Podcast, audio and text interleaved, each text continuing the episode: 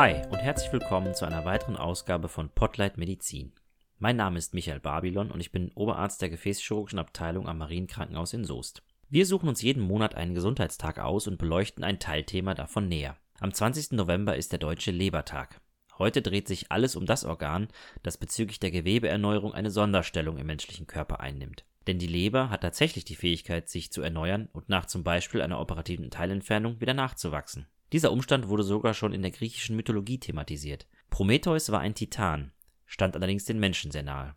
Der Göttervater Zeus verweigerte den Menschen das Feuer. Daher stahl Prometheus den Göttern das Feuer und brachte es den Menschen. Doch das blieb Zeus nicht lange verborgen. In seiner Wut fesselte er Prometheus an einen Berg im Kaukasus. Jeden Tag hackte dort ein Adler einen Teil der Leber von Prometheus heraus und fraß diese. Bis zum nächsten Tag war der Teil wieder nachgewachsen und das grausige Spiel begann von vorne. Eine unangenehme Geschichte, die im Verlauf aber ein gutes Ende nimmt. Anyways, wir müssen uns bei den Krankheitsbildern der Leber auf ein Thema einschränken, denn das würde ansonsten den Umfang des Podcasts bei weitem sprengen. Wir wollen uns heute mit der Steatosis hepatis, auch genannt Fettleber, beschäftigen. Aber zunächst erstmal ein paar wichtige Worte zur Leber an sich.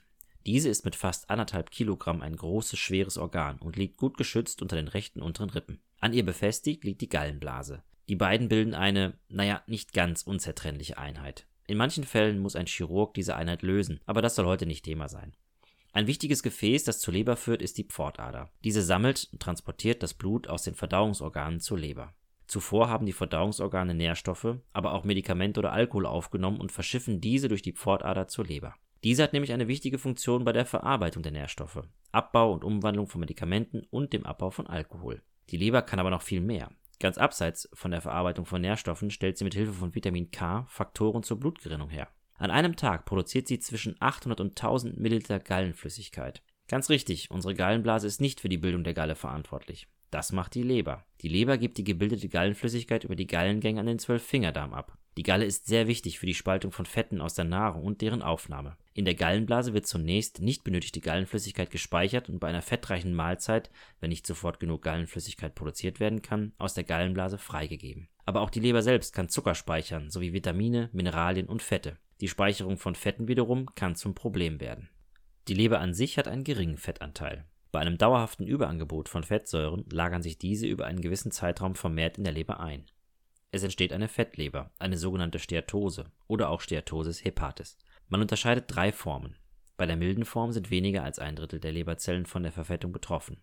Bei der mäßigen Form sind circa zwei Drittel betroffen und bei der schweren Form der Fettleber sind über zwei Drittel der Leberzellen verfettet. Durch die Abkürzungen AFL und NAFL kann man die Fettleber weiterhin in zwei Gruppen unterteilen, die etwas mit der Ursache zu tun haben. AFL steht hierbei für alkoholische Fettleber und NAFL für nichtalkoholische Fettleber. Die Ursache für die alkoholische Fettleber dürfte klar sein. Ein dauerhaft erhöhter Alkoholkonsum über ein gewisses Maß ist sehr schädlich für die Leber. Alkohol ist sehr energiereich und wird fast allein in der Leber abgebaut. Auch zu Fettsäuren, und die werden ebenfalls gespeichert. Zusätzlich werden Leberzellen geschädigt. Keine gute Mischung. Wir sprechen hier aber nicht von der Party vom letzten Samstag, auf der man mal ein Bier oder einen Wein zu viel getrunken hat. Es geht um einen regelmäßigen Konsum. Allerdings reichen hier bereits geringere Mengen aus, die Leber verfetten zu lassen, als man vielleicht glaubt. Bei Frauen spricht man hier von einer Grenze von mehr als 10 Gramm Alkohol pro Tag. Bei Männern ist es mit mehr als 20 Gramm pro Tag das Doppelte. Nun wirken diese Zahlen sehr abstrakt, aber vielleicht hier mal etwas zum Vergleich mit Durchschnittswerten. Ein durchschnittliches Glas Wein mit einer Menge von 200 Millilitern enthält 19 Gramm Alkohol. Ein Glas Bier mit einer Menge von 500 Millilitern enthält sogar 20 Gramm Alkohol. Ein Glas mit 125 Millilitern Sekt enthält im Schnitt 11 Gramm Alkohol. Ihr seht, die Grenzwerte sind schnell erreicht. Wie gesagt, es bedarf allerdings eines regelmäßigen Konsums von mehrmals pro Woche. Ob es allerdings durch den regelmäßigen Alkoholkonsum zu einer Fettleber kommt und ab wann, hängt noch von weiteren körperlichen Faktoren. Die Ursachen für eine nicht-alkoholische Fettleber sind vielfältig. Allerdings kristallisieren sich auch hier einige Übeltäter klar heraus. Allen voran gilt Übergewicht als Hauptursache. Dicht gefolgt von Diabetes mellitus Typ 2 mit einem bestehenden metabolischen Syndrom. Ein metabolisches Syndrom beinhaltet Übergewicht, einen erhöhten Blutzucker, Bluthochdruck und erhöhte Blutfettwerte. Es liegt ziemlich auf der Hand, warum diese Erkrankungen zu einer Fettleber führen können. Es handelt sich bei der Fettleber um eine Wohlstandserkrankung durch ein Überangebot. Denn die nichtalkoholische Fettleber ist in den Industriestaaten weitaus häufiger vertreten als die alkoholische. Aber eine Zahl hat mich dann auch bei der Recherche verblüfft. 20 bis 30 Prozent der Bevölkerung in den Industriestaaten leidet unter einer nichtalkoholischen Fettleber. Männer sind häufiger betroffen als Frauen und meistens sind die Patienten zwischen 40 und 60 Jahre alt. Erschreckend ist allerdings die Tatsache, dass bei immer mehr Kindern und Jugendlichen die Diagnose nicht-alkoholische Fettleber gestellt wird. Ein weiterer Grund, um auf das Thema Übergewicht und die Folgen aufmerksam zu machen. Unausgewogene Ernährung und Bewegungsmangel machen der Gesellschaft immer mehr zu schaffen. Nicht unterschlagen, aber kurz anreißen möchte ich noch eine dritte Ursachengruppe. Diese Ursachen sind allerdings selten und ich möchte sie der Vollständigkeit halber aber erwähnen.